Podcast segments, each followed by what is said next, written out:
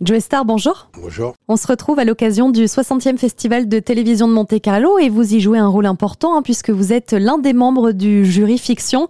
Ça vous plaît ce rôle? Déjà, ça me, ça me plaît quand on me convie pour un jury. Et euh, ça me plaît aussi de faire partie de ce jury parce qu'en fait, c'est des gens que je viens de rencontrer. On, s'est plutôt bien entendu, euh, même au niveau de, nos choix. Là, on, on, était plutôt unanime. Et même si on l'a été, on a, on a beaucoup parlé, on a beaucoup développé autour de ça. Je les ai trouvés super intéressants. Puis c'est intéressant déjà parce qu'on voyage sur place entre un film israélien, un film finlandais, un film tchèque, euh, un jury anglais, allemand. Donc ouais, l'idée me plaît plutôt. Vous ne vous êtes pas imposé de critères pour réaliser votre sélection, pour faire votre choix, pour comparer les concurrents. Comment vous fonctionnez alors plutôt euh, au coup de cœur? J'ai ce luxe-là dans la vie de me faire avoir euh, par des gens, par des histoires, de marcher à l'envie.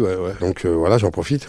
L'autre actualité phare, c'est la sortie du biopic Suprême dédié au groupe NTM. Ce sera en novembre prochain. Vous n'allez pas jouer votre rôle. Il y a des acteurs qui seront là euh, justement pour rappeler ces périodes de votre vie entre 88, 89 et 92.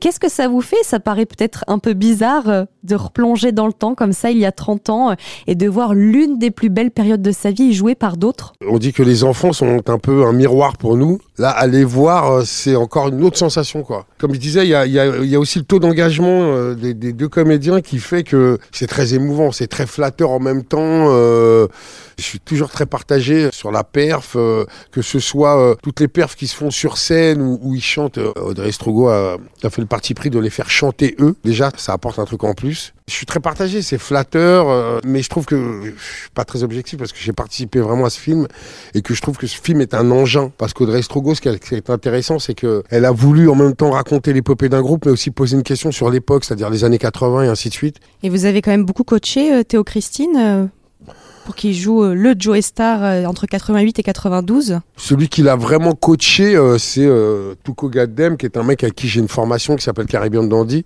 Lui, il a vraiment fait le suivi. Euh, en fait, Audrey me disait, euh, quand t'arrives, il se crispe, donc c'est bien si tu viens pas, en fait.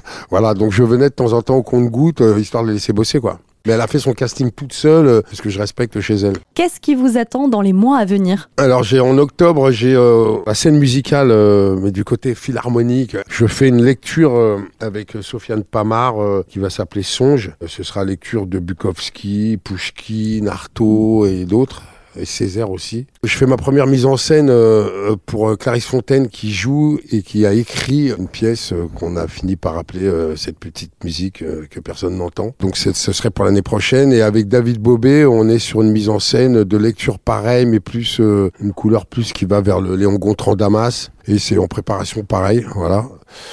Et puis j'ai un prochain épisode de Gang Stories euh, dont on vient de fêter les 1 million euh, qui sort prochainement. Si c'est pas une vraie carrière de vendeur de cravates, c'est que j'y connais rien. Quoi. Merci beaucoup Joe Star.